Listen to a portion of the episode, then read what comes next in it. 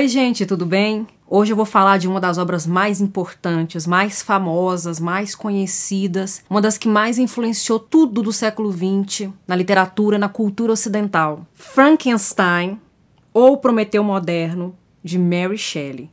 Vejam bem que essa capa aqui que tá mastigada, gente, foi meu gato, tá? Eu, como professora, agora vou aceitar a desculpa dos meus alunos quando disserem que cachorro e gato comeu trabalho mas não abusem, tá? Mary Shelley foi uma escritora britânica que nasceu em 30 de agosto de 1797, foi filha do filósofo William Goldwyn e filha da escritora feminista Mary Wollstonecraft. Além disso, ela foi casada com o poeta romântico Percy Bysshe Shelley. Então, foi uma mulher cercada, rodeada de, de literatura, de palavra, de produção linguística, de produção verbal e virginiana, né? Então, não tinha como ser diferente. Tinha mesmo que ser perfeita e perfeccionista a ponto de deixar uma obra tão importante e ainda tão inesgotável quanto Frankenstein. Frankenstein ou Prometeu Moderno é a obra mais conhecida dessa escritora. Foi publicado no ano de 1818. Teve toda uma reviravolta aí, porque na primeira publicação o nome dela não apareceu, tinha apenas o prefácio do marido. A obra meio que ficou como aceita, né, pelo público, pelas pessoas, como do, do marido dela. Depois ela acabou assumindo a autoria, gerou outro alvoroço, né, uma mulher conceber tanta coisa macabra, tanta coisa sombria e obscura como essa obra apresenta. E é uma obra tão importante porque é um romance gótico, é um romance de terror gótico, traz elementos importantes para a literatura de terror moderna, na modernidade. É uma obra que revoluciona esse gênero literário, né, o gótico. É uma obra também importante porque tem aspirações românticas. O, o que o romantismo vai produzir a seguir no século XIX é, foi, foi muito bem desenvolvido a partir de certas ideias que começam a germinar aqui nesse romance e também é considerado um dos primeiros exemplares da narrativa de ficção científica. No romance nós temos a narrativa de Victor Victor Frankenstein, um estudante de ciências naturais que constrói um monstro, uma criatura, em seu próprio laboratório. E é por essa, por esse breve resumo que nós temos aí alguns elementos mais importantes para tratar do gênero literário, do gênero que essa obra pertence. E o primeiro deles é o romance gótico, a narrativa gótica, que é um tipo de narrativa ambientada num ambiente macabro, num, num contexto, numa situação macabra, soturna, um tanto quanto morta mórbido e no final das contas é isso que nós temos, é esse jovem estudante que decide desafiar as leis da natureza, as leis da religião, toda a ordem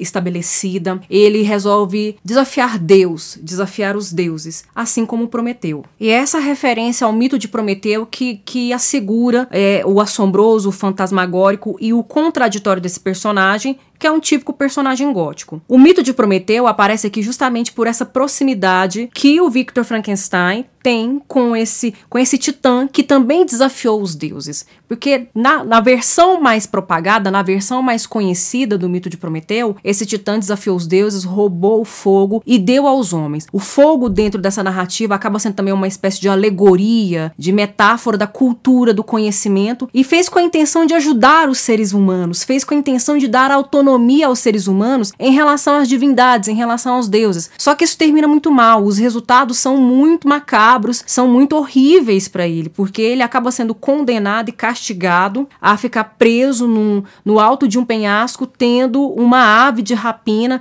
Algumas versões falam que é abutre, outras falam que é uma águia, bicando o fígado dele. Ele nunca morre, ele tá sempre se regenerando para continuar perpetuando esse sofrimento nos dias seguintes ao longo de toda a sua existência. E é o que se percebe aqui na figura desse personagem, do Frankenstein, que muitas vezes a gente toma o nome dele do. A gente nem sabe, na verdade, verdade, quem é protagonista. Eu não poderia dizer para vocês com certeza se o protagonista é o Victor ou se o protagonista é o monstro, a criatura. Os dois caminham juntos, né? Criador e criatura. E a figura do Frankenstein, muitas vezes esse nome é atribuído ao próprio monstro, à própria criatura, mas na verdade se refere ao estudante, ao criador. Porque a gente percebe uma espécie de ambiguidade nele, há uma duplicidade, a moral dele é dúbia, assim como a de Prometeu, que no final das contas queria apenas ajudar, mas foi levado, guiado por uma empolgação, por um alto entusiasmo, por uma ambição desmedida de querer dominar os segredos da vida e da morte. E as consequências, os resultados não são os mais favoráveis. É, no, no momento em que a criatura, toda desajeitada, desengonçada, monstruosa, surge diante dele, o que ele sente de imediato é um grande desprezo, é um sentimento de rejeição, é uma repulsa e um asco tão violento que o obrigam a fugir do seu laboratório, do seu próprio quarto. O conflito, no final das contas, se torna mais grave internamente ao personagem, internamente ao herói. Claro que essa criação, um tanto quanto inusitada dele, provoca problemas externos, mas os problemas internos, o conflito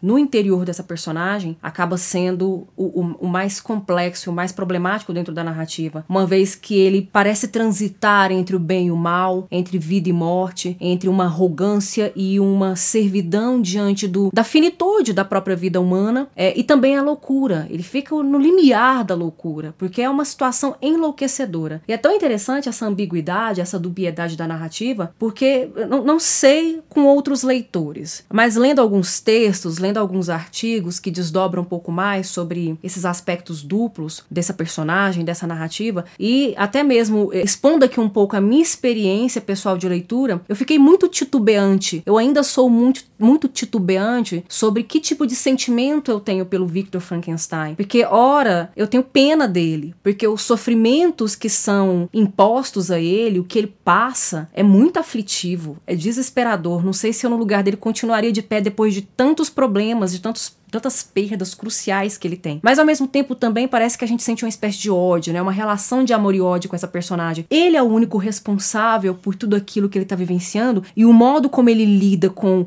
o fruto da sua criação, com a sua criação, é um tanto quanto negligente talvez, né, impensado, irrefletido. Outras duas características importantes da narrativa gótica que o Frankenstein apresenta são a descrição do corpo. Então, quando a criatura monstruosa aparece, o modo como essa criatura é construída, essas deformidades físicas, esse corpo explorado de uma maneira às vezes obscena, às vezes ofensiva, incômoda, e não o corpo idealizado, né, não o corpo sub sublime. Esse corpo que não é sagrado, que é profanado, ele aparece muito bem, porque o Frankenstein, o monstro, né? O monstro do Dr. Frankenstein, ele é, ele é composto de partes de mortos. E quando ele vem à vida, a descrição que é dada a ele, aquela pele amarelada, macilenta, fria, aquele olhar opaco e aqueles cabelos negros, dão uma atmosfera de beleza, mas de beleza grotesca. Aponta também até para a teoria do romantismo, a teoria do belo no romantismo, que subverte aquela beleza clássica, aquela beleza padrão, para estabelecer um novo padrão de beleza que considera o feio, que considera considero disforme, que considero horrendo também. E a linguagem é um outro elemento que remete bem ao gótico, porque é uma linguagem que não poupa o leitor, não usa muito de eufemismos. A linguagem evidencia muito bem a crueldade, a crueza, traz um certo realismo dentro dessa situação. Um, alguns dos episódios mais marcantes em que a linguagem deixa isso muito claro, em que ela se faz muito presente dentro de uma narrativa que é de terror de fato, é quando as vítimas do monstro aparecem, e normalmente algumas vítimas são estranguladas. E na descrição, o narrador nos mostra que as marcas dos dedos do algoz do criminoso permaneceram na, no pescoço, no corpo da vítima, que ficou totalmente fragilizada diante de tanta monstruosidade. E como eu tinha falado também, é uma obra com aspirações românticas. É, talvez a marca é, que precede o romantismo, que é mais marcante, que é mais importante, significativa, seja mesmo esse dualismo, essa ambiguidade, né? O transitar entre, entre forças extremas, vida, morte, bem e mal, belo e feio. E como o ambíguo, ele vai transitar entre essas duas personagens principais, porque ora o monstruoso está na criatura, ora o monstruoso está no criador. E como eu tinha falado, é uma obra com aspirações românticas, talvez um dos aspectos mais significativos do romantismo que essa obra antecipa, seja mesmo a questão do dualismo, né, da ambiguidade. É uma obra que transita entre forças extremas, bem e mal, belo e feio, vida e morte, mas também do dualismo na, na composição das próprias personagens protagonistas, porque a gente percebe aspectos aspectos monstruosos não só na criatura, mas aspectos monstruosos também no Criador. E essa monstruosidade da criatura não é uma monstruosidade que surge do nada. Há todo um conjunto de situações, de acontecimentos, inclusive a sua própria concepção, que favorecem talvez esse estar despojado de uma alma, de um espírito, de uma sensibilidade. Outro elemento que também remete ao romantismo e que a gente já tem aqui evidente nessa obra é a, que, a concepção de amor. O amor não é o tema central dessa obra, mas o amor aparece sempre como essa figura de esse sentimento de plenitude, de completude do ser humano. Porque o que o Victor quer é se realizar no matrimônio com a sua amada Elizabeth. E o monstro, a criatura, acaba pedindo para ele que ele construa uma criatura, que ele faça uma criatura igual a ele, para que ele possa também se sentir completo, porque afinal de contas, ele é sozinho, ele é isolado, exilado e execrado da sociedade.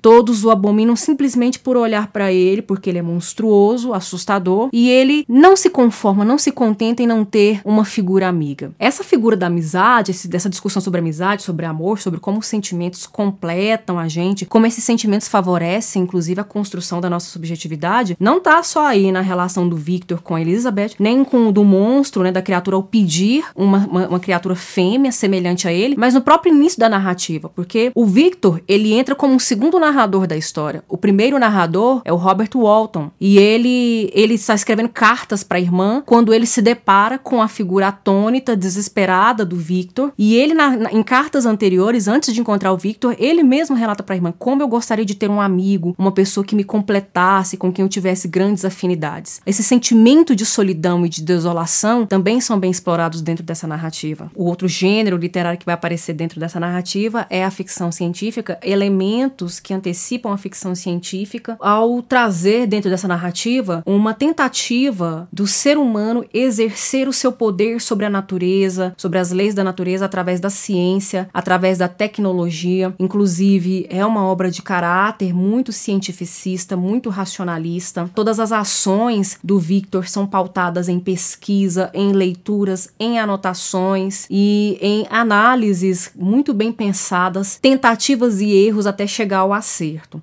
Ela estava contextualizada, inclusive, também no momento muito crucial e muito importante na Inglaterra, que foi o da Revolução Industrial. Então, está muito ligada aí ao espírito de época também. Mas a ciência e o racionalismo exacerbado aqui, eles aparecem é, num tom mais crítico. O cientificismo e o racionalismo exacerbado não são os únicos aspectos que atendem às necessidades da vida humana. Falta ali uma intuitividade, falta ali uma serenidade para analisar a situação, para pesar as vantagens e desvantagens dos, dos feitos. É, e tudo isso é desconsiderado pelas figuras patriarcais que acabam adotando uma postura muito mais racionalista, mas que não resolve tudo naquela situação e naquele momento. Em resumo, nós temos um cientista que desafia a moral, a natureza, a ciência, a religião para descobrir segredos da vida, para criar nova vida. No meio desse processo, ele perde a humanidade, ele enlouquece, o resultado não é muito favorável e ele é perseguido por esse resultado sombrio, por essa por essa, esse resultado que vai atormentá-lo. E aí mais focando agora, enfatizando mais ainda a figura da criatura, do monstro, nós temos uma importante referência que inclusive ela é mencionada no decorrer do romance, que é Ao Paraíso Perdido do John Milton, em que nós temos como uma das figuras mais importantes dessa epopeia Lúcifer, uma criatura que queria ser amada, mas que foi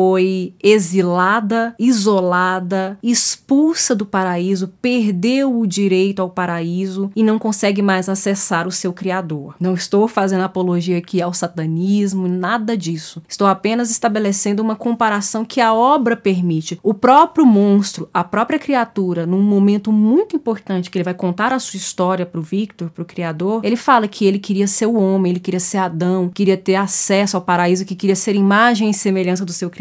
Mas ele percebeu que não, que ele era horrendo, que ele era impuro, que ele era como Lúcifer e que ele seria exilado, que ele seria desprezado para sempre. E por isso o mal habita ele. Por isso o mal está nele também. Eu comecei o vídeo falando que essa é uma das obras mais é, que mais influenciam, né, mais influentes, marcantes, famosas. E o vasto legado que Frankenstein deixou e continuou deixando é inegável. Rendeu já várias adaptações para quadrinhos, para teatro, para cinema. E é um pouquinho das adaptações de cinema que que eu quero falar. Uma de 1931, é nessa adaptação que aparece pela primeira vez a figura da criatura, tal como o nosso imaginário, o senso comum, a cultura pop pop já incorporou, que é aquela figura de membros muito, muito é, é, é, disformes, né? Meio desproporcionais em relação ao corpo, uma cabeça meio achatada, com aquele cabelo preto, rente, eletrodos no pescoço. É, foi nesse filme que apareceu pela primeira vez e é, é essa imagem do monstro se popularizou a partir desse filme. A partir desse filme também é que popularmente a gente meio que por intuição e por velocidade, por pressa, atribui o nome Frankenstein ao monstro e não ao verdadeiro Frankenstein, que é o Victor, o estudioso o criador. Mas de, de todas essas adaptações, há várias adaptações. A minha preferida é a de 1994, é o roteiro e a direção é do Kennedy Branagh, e ele interpreta, ele atua como Victor Frankenstein no livro, na, na, no filme. É, a criatura é, é interpretada, vivida pelo Robert De Niro, que está excelente genial nesse papel, e quem faz Elizabeth é a Helena Bonham Carter. Ele conseguiu trazer, ele conseguiu visualmente falando, ele conseguiu construir tão bem aquele cenário gótico por cores, as cores que ele utiliza, a direção de arte, os enquadramentos, a fotografia, os planos que ele traz para a tela, é, nos ambientam muito bem dentro de uma narrativa gótica. Talvez seja a melhor adaptação. E o nome do filme é justamente Frankenstein de Mary Shelley. Bem, com essa fala, eu não tive jamais a pretensão de contemplar todas as possibilidades e aspectos desse romance, que, como eu falei lá no início, é inesgotável mesmo. Eu quis pontuar aqui alguns elementos de leitura que talvez tenham sido mais marcantes para mim nesse momento que eu precisei revisitar a obra. Fiz live recentemente sobre essa obra, farei outras em que essa obra vai aparecer novamente, então achei que seria conveniente fazer um vídeo específico sobre o Frankenstein ou Prometeu Moderno, e agora vocês sabem, se não sabiam, por que, que é Prometeu Moderno, né? Qual que é a referência à mitologia. Mas se vocês tiverem outros pontos, outros tópicos, tópicos que gostariam aí de desenvolver, de desdobrar mais. Deixem nos comentários, compartilhem comigo. Quem sabe, né, não saia aí uma parte 2 do Frankenstein depois. Eu espero que vocês tenham gostado. Eu vou ficando por aqui. Até a próxima.